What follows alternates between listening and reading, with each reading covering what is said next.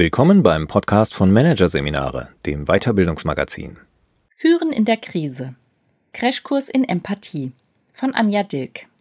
Als ganze Teams Corona-bedingt ins Homeoffice umgezogen sind, war die größte Sorge, ob und wie das technisch und organisatorisch bewältigt werden kann. Allmählich zeigt sich ein anderes Problem. Die räumliche Distanz droht zum Verlust der emotionalen Grundlagen zu führen, auf denen gute Zusammenarbeit basiert. Um das zu verhindern, brauchen Führungskräfte vor allem eins Empathie. Seit März sieht Hannes Zachers Alltag anders aus als zuvor.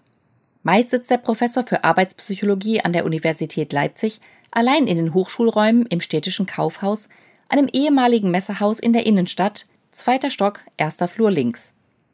Damit es so bleiben kann, hat er einen Schichtplan für seine Abteilung entwickelt. Maßgabe: verhindern, dass sich Kollegen live begegnen. Die Corona-Pandemie lässt uns ja keine Wahl, sagt Zacher. Also organisiert er aus der Ferne den Alltag seines zwölfköpfigen Teams, das wie viele andere schon seit Monaten so viel wie möglich im Homeoffice arbeitet. Eine Arbeitssituation mit Folgen. Denn zwar können auf der Sachebene die meisten Aufgaben und Prozesse gut und für viele sogar überraschend gut durch digitale Tools und virtuelle Zusammenkünfte von zu Hause aus erledigt werden. Auf der emotionalen Ebene ist es mitunter schwieriger. Routinen und Netzwerke brechen weg, Arbeitsstrukturen verschwimmen, der Kontrollverlust nimmt zu, Zukunftssorgen wachsen, beschreibt Zacher die Gefühlslage in seinem Team. Und nicht nur dort. Mitarbeitende erfahren überall durch die Pandemie eine erhebliche psychologische Belastung. Zur schwierigen wirtschaftlichen Lage kommen Probleme mit der Work-Life-Balance. Und je länger Zusammenarbeit nur virtuell stattfindet, desto mehr macht sich der Mangel an persönlicher Interaktion, zufälliger Begegnung und informellen Gesprächen bemerkbar. Die Gefahr wächst, dass in der Isolation der Homeoffices die Fühlung verloren geht, zwischen Führungskräften und Team, zwischen den Mitarbeitenden untereinander und damit auch die Basis der Zusammenarbeit. Um das zu vermeiden, unternimmt Zacher viel feste Meetings strukturieren in seinem Team die Woche, eine tägliche Gesamtübersicht per Mail verschafft seinen Mitarbeitern ein Update über Projekte und Arbeitsaufgaben, die im Fachbereich und anderen Abteilungen der Universität gerade laufen. Und zum Tagesstart holt er seine Leute erst einmal zu einer gemeinsamen Konferenz per Skype zusammen. Hey, wie geht's euch? Wo drückt der Schuh? Wie arbeitet ihr? Mit manchen Mitarbeitenden sucht er danach das direkte Gespräch, mal länger, mal kürzer, Hauptsache regelmäßig. Denn Zacher weiß, in Krisen wie dieser brauchen Menschen den Austausch und das Gefühl, nicht allein zu sein mit den anstehenden Aufgaben.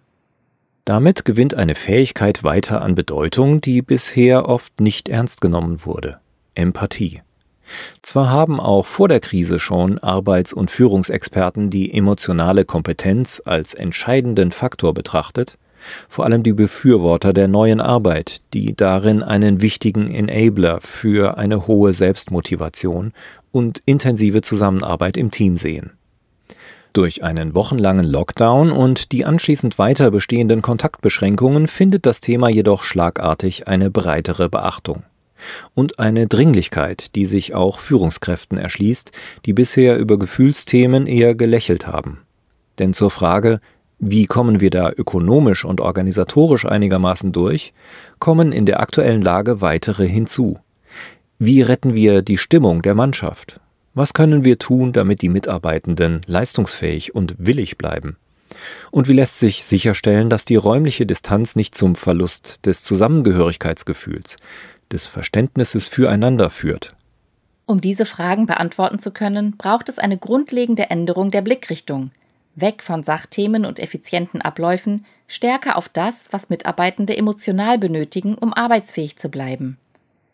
Gerade in Krisen möchten die meisten Menschen Führungskräfte, die mitfühlend beistehen und auf der Basis einer guten Beziehung durch schwierige Zeiten lenken, sagt Miriam Bechtold, Professorin für Leadership an der EBS Universität für Wirtschaft und Recht in Österreich-Winkel.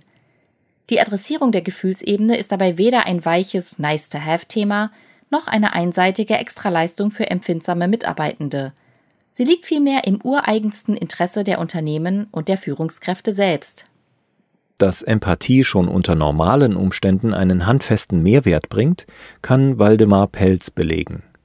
Der Professor für Betriebswirtschaftslehre und Management an der Business School der Technischen Hochschule Mittelhessen erforscht diese Fähigkeit und ihre Auswirkungen seit Jahren. Mit seinem Team am Beratungsinstitut für Managementinnovation hat Pelz inzwischen mehr als 17.000 Führungskräfte befragt. Das Ergebnis? Wer Empathie mitbringt, ist wesentlich erfolgreicher als der Durchschnitt weil sie zu entschlüsseln hilft, was Kunden, Mitarbeiter, Geschäftspartner oder Teams wirklich denken und wollen, so Pelz. Weil sie Gestik, Mimik, Körperhaltung und den Tonfall der Gesprächspartner richtig deuten lässt. Und weil die Empathie die Fähigkeit erhöht, das Verhalten anderer Menschen vorherzusagen und konstruktiv damit umzugehen. Für Pelz ist Empathie auch die Grundlage für das Vertrauen, das Führungskräfte brauchen, um Wirkung entfalten zu können. Ohne vertrauensvolle Beziehungen zu Mitarbeitenden, Kunden, Geschäftspartnern, Eigentümern oder der Öffentlichkeit läuft im Management praktisch gar nichts, sagt der Professor. Chefs und Chefinnen, denen es gelingt, empathisch solche Beziehungen aufzubauen, werden zudem oft als Vorbilder wahrgenommen. Empathische Führungskräfte haben auch ein gutes Gespür dafür, wie komplexe soziale Systeme wie ein Unternehmen reagieren, so ein weiteres Ergebnis von Pelz. Wer gut einschätzen kann, wie seine Worte und Taten in einer Situation bei den anderen ankommen, kann demnach sein Vorgehen optimal abstimmen. Empathie korreliert mit einem wertschätzenden Führungsstil, der wiederum zu mehr Mitarbeiterzufriedenheit führt, ergänzt Leadership-Professorin Bechtold. Mitarbeiter zu gewinnen und zu halten wird damit nachweislich leichter. Auch Reibungsverluste durch frustrierte und demotivierte Mitarbeiter lassen nach, so die Forscherin. In der Krise kommt ein weiterer Vorteil hinzu, wie Susanne Schwertfeger, Führungsexpertin aus Groß-Gerau, erläutert. Seit Jahren ist sie auf Trainings und Coachings zu Empathie und Menschlichkeit in der Führung spezialisiert. Mitarbeitende, die in guten Zeiten gelernt haben, dass sie ihren Führungskräften vertrauen können, folgen ihnen auch in der Krise eher. Umgekehrt haben es die empathisch agierenden Führungskräfte leichter, Bedingungen zu schaffen, unter denen auch im Krisenmodus gut gearbeitet und die Lockdown-bedingte Isolation zumindest teilweise kompensiert werden kann. Damit Führungskräfte ihre Mitarbeitenden aber überhaupt emotional erreichen, müssen sie nicht nur empathisch sein, sie müssen es auch auf die richtige Art sein. Bechtold hat in einer Studie untersucht, welche Form von Empathie Menschen erfolgreich macht. Dazu hat die Psychologin zwei Berufsgruppen verglichen Friseure und Psychotherapeuten. In einem ersten Schritt wurde das Maß an dispositioneller Empathie bestimmt, also wie sehr neigt ein Mensch dazu, an den Emotionen anderer Anteil zu nehmen. Zusätzlich wurde untersucht, wie gut die Friseure und Psychotherapeuten die Emotionen anderer erkennen können. Dafür mussten die Probanden zum Beispiel Fotos von Gesichtern Gefühle zuordnen. Im zweiten Schritt wurden die Kunden bzw. Klienten befragt, wie zufrieden sie mit den jeweiligen Leistungen waren. Das Ergebnis? Je wahrnehmungsfähiger und empathischer ein Friseur war, desto besser wurde seine Arbeit bewertet. Für Bechtold ist das einleuchtend. Schließlich erwarten die Kunden auch Anteilnahme und Verständnis, wenn sie auf dem Schneidestuhl von sich erzählen. Anders jedoch bei den Psychotherapeuten. Ausgesprochen wahrnehmungsfähige und empathische Therapeuten schnitten nicht besser, sondern schlechter ab als ihre Kollegen, die sich als weniger empathisch beschrieben. Denn, so Bechtholz Erklärung, von ihnen erwarten die Klienten nicht allein Anteilnahme, sondern auch Reflexion, eine neue Sicht auf das Problem und konstruktive Lösungshilfen. Empathie ist also nicht gleich Empathie. Grundsätzlich unterscheidet die Psychologie drei Formen, die in der Praxis oft verwechselt werden, erläutert Bechtold. Erstens die empathische Ansteckung. Sie ist angeboren und schon bei den Kleinsten zu beobachten. Wenn man ein fröhliches Baby zu einer Gruppe schreiender Babys legt, fängt es selbst an zu schreien. Zweitens Empathie, wie sie Kinder mit zwei, drei Jahren entwickeln. In diesem Alter können sie bereits zwischen ich und du unterscheiden und erkennen, einem anderen geht es schlecht. Sie haben die Fähigkeit mitzufühlen, den Schmerz des anderen nachzuempfinden. Sie sind traurig wie das andere Kind, wissen aber, dass sie die Traurigkeit des anderen empfinden. Daraus erwächst der Impuls, helfen zu wollen. Genau wie bei einem Erwachsenen, der ein Baby schreien hört und sich davon berühren lässt, mitfühlt, tröstet. Die dritte Form geht über den Affekt hinaus und ist verbunden mit einer starken kognitiven Komponente. Gemeint ist die Fähigkeit, sich in die Rolle und Position einer anderen Person hineinzuversetzen und die Welt aus ihrer Sicht zu sehen und, das ist das Entscheidende daran, anschließend reflektiert zu handeln.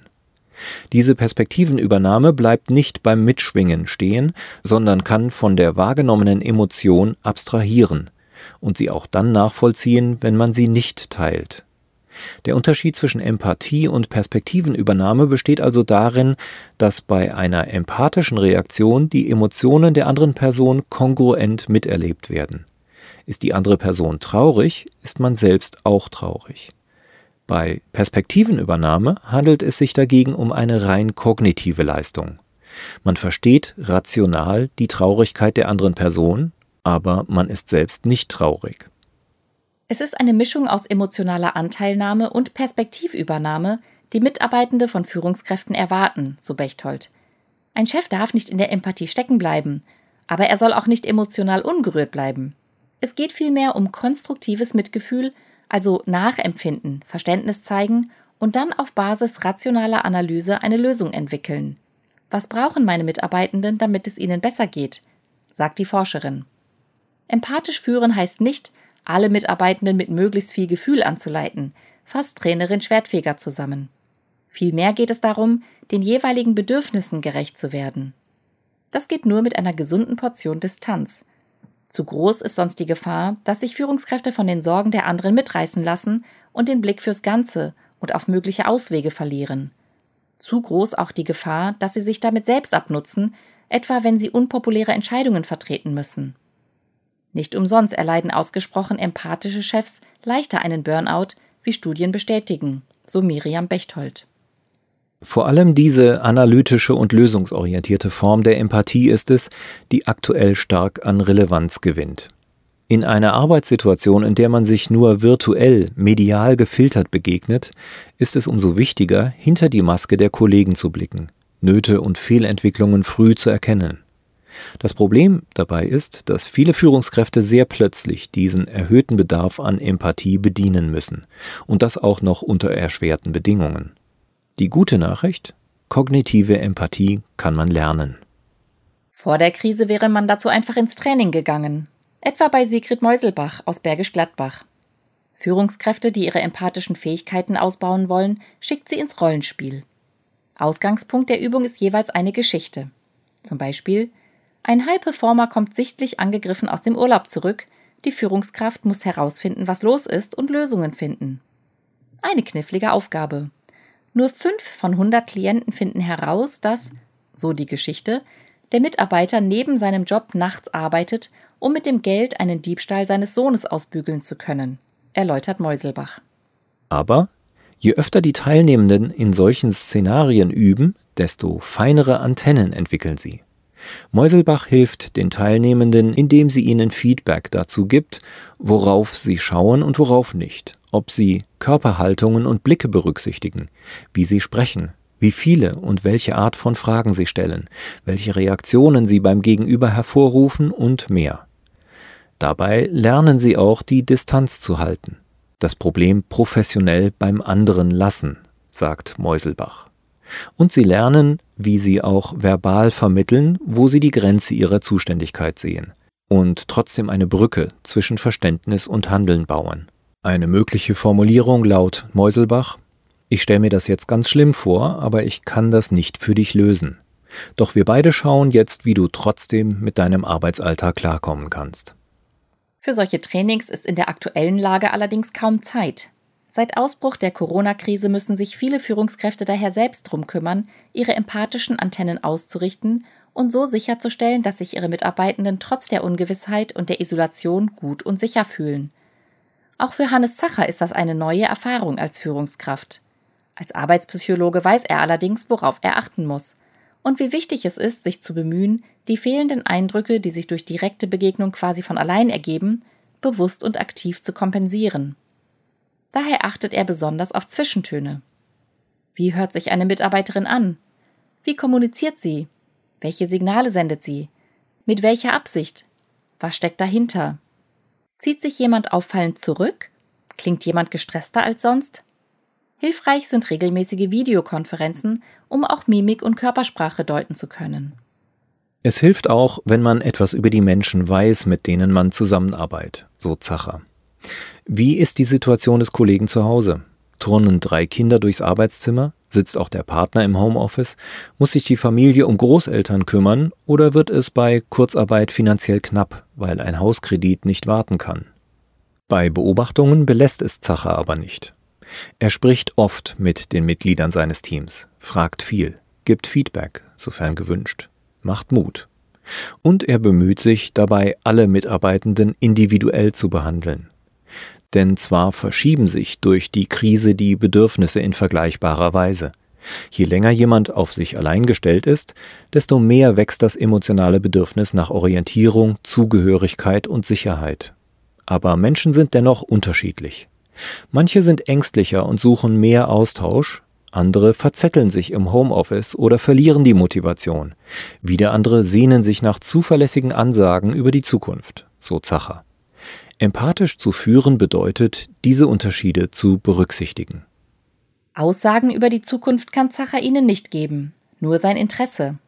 Und Transparenz. So sieht es aus, das sind die nächsten Schritte. Das erwarte ich von euch. Hier kann ich helfen. Damit sich die Kollegen auch untereinander mehr austauschen, verteilt er kleine Aufgaben.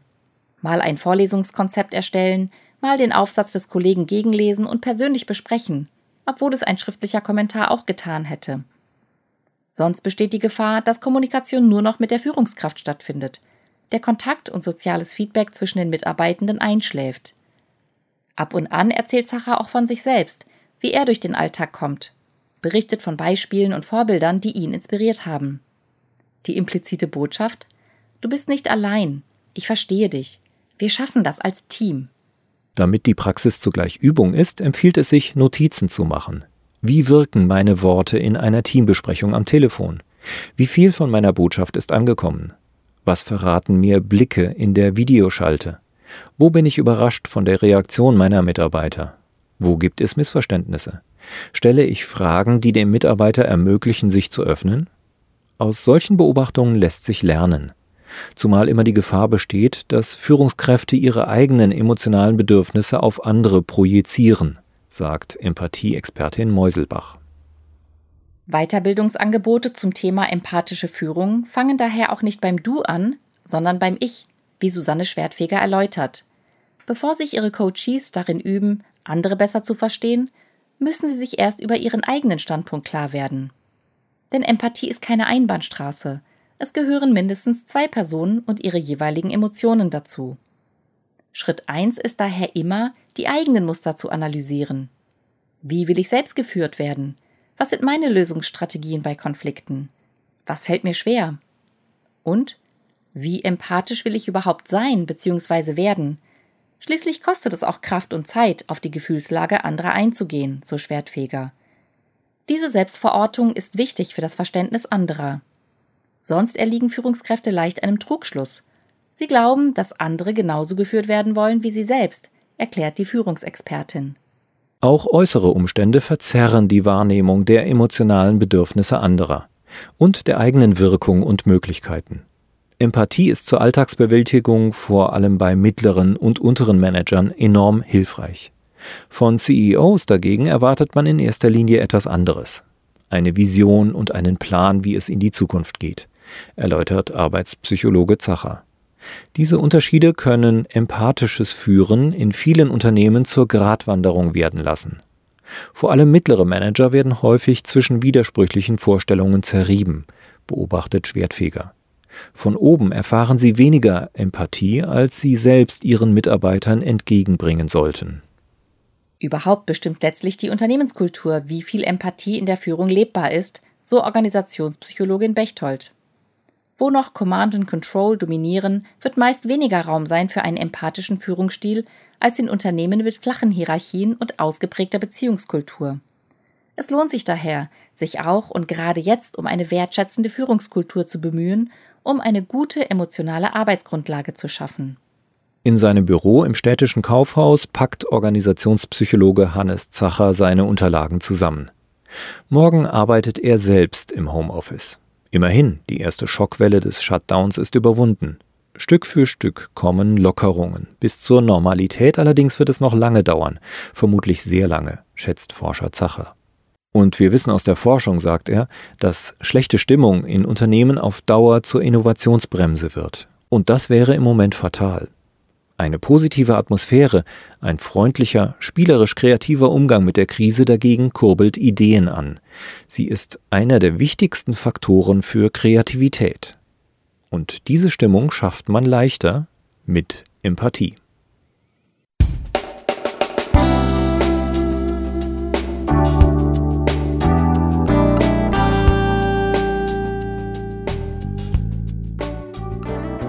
Sie hörten den Artikel Führen in der Krise. Crashkurs in Empathie von Anja Dilk. Aus der Ausgabe September 2020 von Managerseminare, produziert von Voiceletter. Weitere Podcasts aus der aktuellen Ausgabe behandeln die Themen Krisenbewältigung nach Art der Polynesier. Sei dein eigener Kompass. Und Arbeitsrituale. Sinnvolle Symbolik. Weitere interessante Inhalte finden Sie auf der Homepage unter managerseminare.de und im Newsblog unter managerseminare.de/blog.